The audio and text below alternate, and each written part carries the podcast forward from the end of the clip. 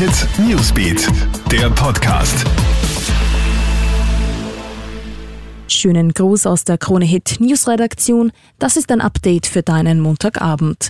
Zeigt der bisherige Lockdown Light Wirkung oder handelt es sich um den Wochenendeffekt? Die Zahl der Corona-Neuinfektionen ist erstmals wieder gesunken. Innerhalb von 24 Stunden gab es 4.657 neue Fälle. Zur Erinnerung, vergangene Woche ist fast die Zehntausender-Marke geknackt worden. Ein leichtes Durchatmen also.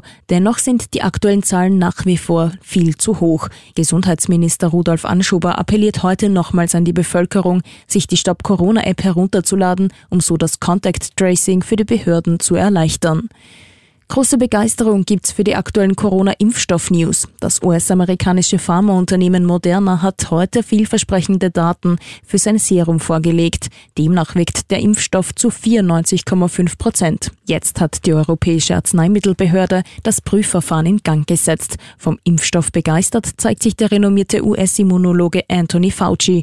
Er dürfte laut Sender CNN von sehr aufregenden Ergebnissen gesprochen haben, die wirklich hervorragend sind. Seiner Einschätzung nach Demnach könnten bereits im Dezember die Hochrisikopatienten in den USA geimpft werden. Auch die EU-Kommission verhandelt derzeit über eine Lieferung von bis zu 160 Millionen Impfdosen.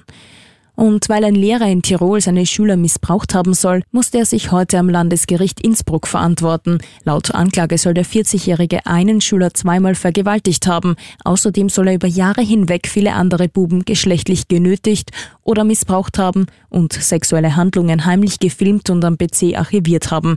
Jetzt wurde er zu achteinhalb Jahren Haft verurteilt und in eine Anstalt für geistig abnorme Rechtsbrecher eingewiesen. Das Urteil ist nicht rechtskräftig. Soweit dein Update. Alle aktuellen Infos checkst du dir stündlich im Kronehit Newsbeat sowie laufend online auf kronehit.at. Kronehit Newsbeat, der Podcast.